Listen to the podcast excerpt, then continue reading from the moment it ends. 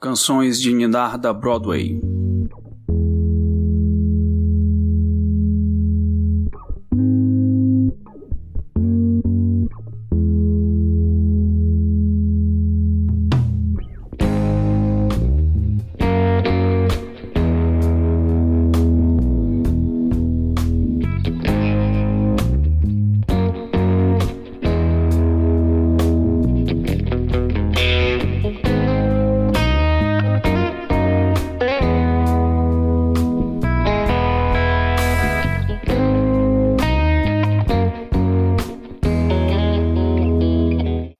Comecinho dessa segunda edição, Razel visita Barbie em busca de aconselhamento, né? Esse caso é bem curioso, mas assim, procurando os bastidores do Gaiman na escrita desse arco, né? O mais curioso é que esse caso foi baseado em fatos reais, né? Mais precisamente na experiência de uma amiga lésbica do Gaiman, né? A Razel é uma chefe de cozinha, né? Que num dia depois de encerrar o expediente, entrou numa bebedeira com um garçom, né? Do restaurante que ela trabalhava. E o detalhe é que esse cara também era gay, né? E aí os dois transam. aí foi a primeira relação heterossexual da Razel. E agora ela teme que possa estar grávida, né? E aí, como eu disse, a Barbie funciona aqui como uma vizinha gente boa, né? Com um ombro amigo, né? Aí depois dessa conversa, aí de posse do medalhão, né? A porpentina, né? Que ela consegue com o Martin 10 ossos, né? Tem bones. Barbie adormece e sonha o primeiro sonho em muito tempo, né? O que é exatamente o que o George queria, né? Porque quando ele nota que a Barbie tá sonhando, ele liberta, né? uma revoada de pássaros, né? Debaixo de suas entranhas, né? E causa pesadelos nas outras moradoras do prédio, né? Mauro, tem um lance interessante nesses pesadelos, né? Eles são reflexos das buscas, né? Por identidade de cada um ali, né? Mas um em especial retoma aquela historinha, né? Do restaurante 24 horas, né? Em Prelúdios e Noturnos, né? Quer falar um pouco disso? Por fim, fala também como elas saem dessa arapuca do George? Essa é minha edição favorita desse arco. Ela é um terrorzão do melhor tipo, assim. Antes de eu entrar nessa parte dos sonhos, nessa parte favorita, só fazer um parênteses para comentar né, o que você falou da, da questão da Hazel, dela ter engravidado aí, entre aspas, sem querer ali no, no, no momento aí de bebedeira tal, entre ela e o, e o garçom. É interessante, né, que mostra, assim, né, a, a Hazel no, na outra história, ela parecia durona tal, e nessa, né, você vai conhecendo ela, porque ela tem, né, esse biotipo mais masculinizado, cabelo raspado, tal, ela faz uma cara de durona pra Wanda na primeira edição, mas você vê que pelo contrário, né? Ela é, ela é a, a mais, entre aspas, mais doce, ela é a mais frágil da relação com a, com a Foxglove, né? E mostra também assim muito do desconhecimento, né, da falta de uma, de uma educação sexual para saber como engravida, para saber como as coisas acontecem, que isso é muito emblemático também para a época que foi escrito, que tinha proliferação da AIDS, que muita gente pegava, que se difundia muita coisa errada sobre como pegava AIDS. Então, assim, é, é bem emblemático isso, né? Mas indo para a parte né, dos pesadelos, que é a minha parte preferida eh, desse arco, né? Porque eles são todos pesadelos sinistríssimos, né? Mexem com os medos mais profundos, como você falou, com a busca de identidade aí de cada uma da, das personagens que é afetada né, por esses pesadelos da Cuco, você vê assim o quanto que é bem escrito o Sandman para retratar sonho, né? O Gaiman, toda vez que ele retrata sonho e pesadelo, ele faz muito bem como são os nossos sonhos, os nossos pesadelos, né? O personagem está fazendo alguma coisa, uma coisa banal, dali descamba para algo que a pessoa tem medo e, e no meio do pesadelo a pessoa quer acordar e não consegue e sofre com aquilo que está acontecendo. Lógico que aqui, né, a gente sabe que é tudo culpa do George, que ele está potencializando os medos, as frustrações aí de todos, né, com aqueles corvos dele, mas é mais ou menos o que isso acontece, né? Eu gosto, por exemplo, assim, eu gosto muito do Inception do Christopher Nolan. Eu acho um bom thriller, eu acho que tem ótimas cenas de ação, mas o, o grande furo do Inception, e eu já vi muita gente comentando isso, e eu concordo, é que os sonhos são muito limpinhos, eles são muito lineares, é uma coisa levando a outra, o que não acontece com sonhos, né? Você vê que já, já nesse, nesse arco, todas as personagens vão, vão pegar, por exemplo, o, o sonho da Wanda. A Wanda tá ali experimentando uma roupa, aí de repente aparecem as crianças que estudaram com ela no colégio e ela falando que vai dar vestido para eles, o que é uma coisa assim, é, sem sentido, mas que, como tudo que acontece no sonho, né? São coisas sem sentido que a gente leva como se fosse normal e elas vão acontecendo. E aí, do nada, aparece a Lois Lane bizarra. Dali, a Wanda já tá com aspecto físico de quando ela ainda era o Alvin, né? Antes dela virar travesti. Aí aparece o bizarro, e aí eles falam que vão cortar o pênis dele. Ele, ela, tá ali amarrado numa máquina, consegue sair daquele desespero e ele morre de medo de cirurgia. Então, assim, sabe, é mais ou menos como os pesadelos acontecem, né? A gente tá ali, de repente, sei lá, andando num carro, aí de repente você tá no carro conversando com alguém que você não vê faz 30 anos, e aí, de repente, no meio da estrada aparece alguma coisa que você tem medo, você tá cercado por cobra, ou você tá caindo de um precipício, e é mais ou menos assim que os sonhos e os pesadelos acontecem, e o Gaiman retrata isso muito bem, né? Depois tem o pesadelo da Hazel com o bebê dela lá, como se fosse um, um bebê zumbi apodrecido, né? Que vem para devorar o, o bebê da Foxglove. A Foxglove tem o pesadelo com a Judy, que foi aquela personagem que tinha sido largada, que estava falando no telefone com a namorada, lá no, no Diner 24 Horas, lá no Prelúdios e Noturnos, naquela história sinistríssima, né? E aí a Judy aparece no pesadelo cobrando a Foxglove por ela ter largado ela, por ter ficado com a Hazel. E assim, né, cara, tem um, o diálogo entre elas é muito bacana, né? Muito sensível.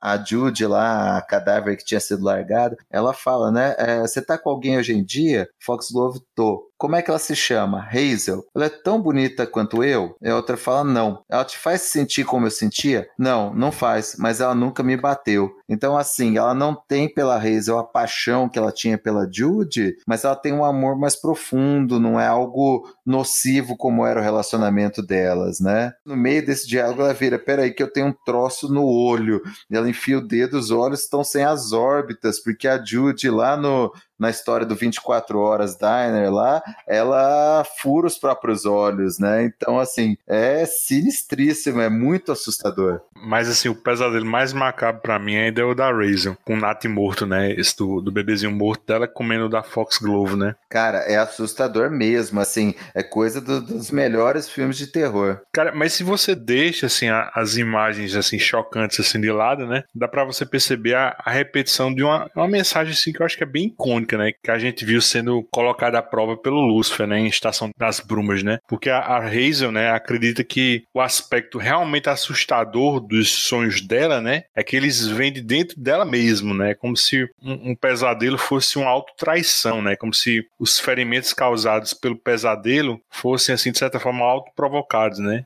Aí, quer dizer, não lembra, né, aquela fala do Lúcifer, né, de que o inferno é apenas um lugar que a gente arrumou, assim, para se autopunir, né, pelas merdas que fazemos. Bom, acho que é viagem minha ou não, não sei. Eu acho que tem um padrão aí, né? Faz muito sentido. O que, é que você acha, bicho? O game ele se repete muito assim nisso? Nas mensagens que ele fala? Porque, eu, cara, eu tô vendo muito padrão, bicho, nesses cinco arcos que falamos até agora, velho. Eu não acho que seja repetir, porque cada uma ele aborda de, de um jeito diferente. Eu acho que é mais uma coerência com o que ele acredita. E aí, Reginaldo? Eu concordo, eu também acho que é isso sim não dá para fugir muito, né? Gente é gente, né? Assim, então ele ele entende que o que vai aterrorizar a gente, né? Qualquer pessoa é são os temores mais profundos, né? O sonho do Alvin é muito revelador, né? A transformação, o fato dele, aí você entende porque a aplicação do bizarro não é só um assim uma lembrança de criança, né? Quando o Bizarro fala que o Alvin vai ser imperfeito,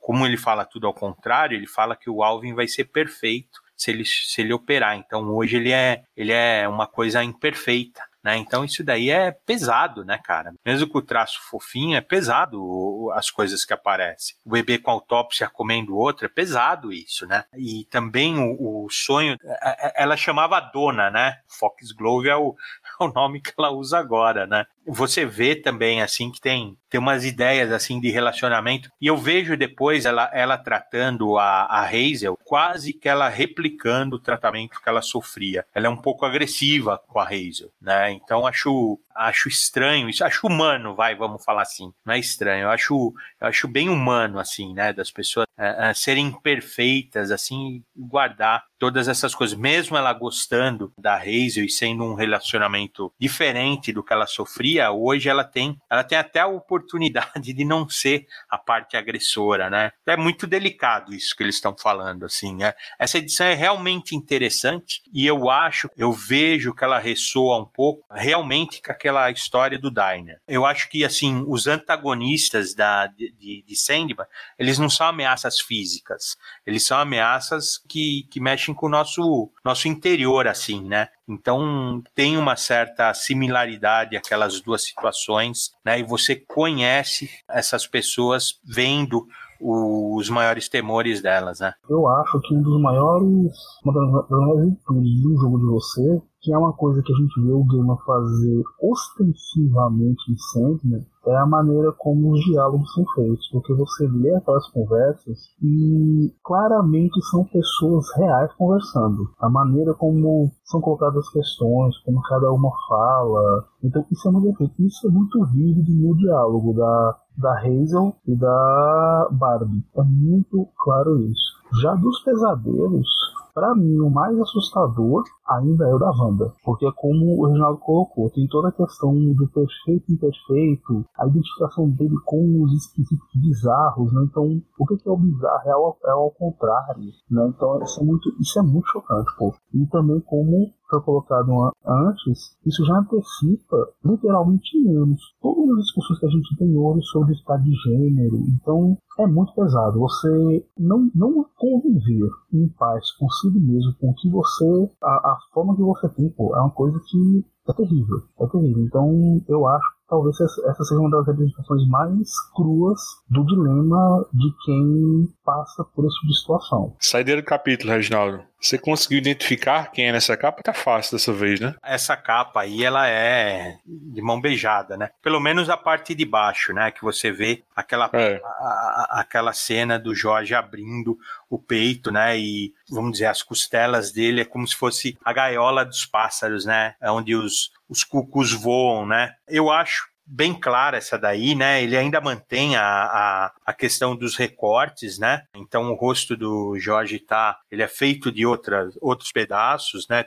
A boca é feminina, por exemplo, é um recorte, né? E ele está falando, você percebe, assim, eu sei que o, o conselho do Dave McKean é para você não entender a capa, mas ele está falando a questão realmente de identidade, de você estar tá se montando. Em toda a série, apesar do nome ser um jogo de você, ele está falando da questão da identidade, né? Isso daí é realmente muito feminino, porque na nossa sociedade masculina, você, você sabe qual é a posição do homem, o que o homem tem que fazer, Existe até algumas variações que você pode escolher, mas dentro do que é aceitável é mais fácil para o homem, né? E a busca da identidade, de se posicionar é feminina também, né? É mais difícil, vamos dizer, é mais o jogo é mais complicado para as mulheres, assim. Então, eu acho que é, é pontual isso daí aparecer na capa. E de novo aparece aqui a promoção que o, o Clériston falou da Globo, né? Ainda tá 5.500 cruzeiros, mas já já sobe, né? A quarta capa nacional é legal é, ressaltar que o recorte é parte do rosto do George e o destaque é realmente as costelas, que é como se fosse a gaiola dos pássaros, né? E eu queria também aproveitar nessa, nessa citação assim rápida das capas e falar, né, é, do trabalho, né, diferenciado que as edições da Globo tinham, né? Todo mês de trazer um texto complementar. E dessa segunda edição, o texto é, é sobre as incríveis damas de papel, né? Que é falando sobre as mulheres nas HQs. E é bem legal isso, viu, cara? É assim, é um trabalho primoroso, né? A gente sabe que isso daí era feito na época pelo Sidney Guzman, né? Então, puta, cara, é assim, realmente, vamos, vamos dar, né? É, é, o Leandro Luiz Delmanto, né? Mas o Sidney Guzman merece o mérito, sim, porque esses textos do miolo, eles são são assim, são primorosos, cara. Bem legal mesmo. Cara, e como faz falta isso hoje em dia, né, bicho, nas nossas edições, né, velho?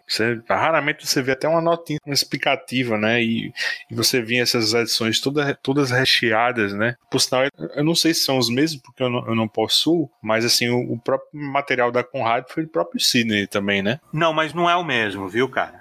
Não é o mesmo, né? Não, não, não, não. Ele, o texto que eu estava falando lá da primeira edição, sim, aparece no final da história, né? O Gaiman falando, né? O Gaiman puxando, protegendo a história favorita dele, né? Isso daí aparece na introdução da, da edição anterior, da abertura do jogo de você nas mensais, né? E aí não teve texto de, de miolo, não. Todo mês tinha alguma coisa, e nem sempre, nesse caso sim, né? Tá falando das mulheres, é, mas nem sempre necessariamente, inclusive aqui a gente fala depois, é, é tem uma edição que trata só de fanzine, era realmente, sabe aquela coisa, serviço de utilidade pública, cara? Então tem, tem um mérito aí muito grande, sim, que justiça seja feita. O cara merece pela iniciativa, né, meu? Sabe o que me assusta nos pesadelos? É que tem algo acontecendo na sua cabeça e você não pode controlar. É como se você estivesse se traindo.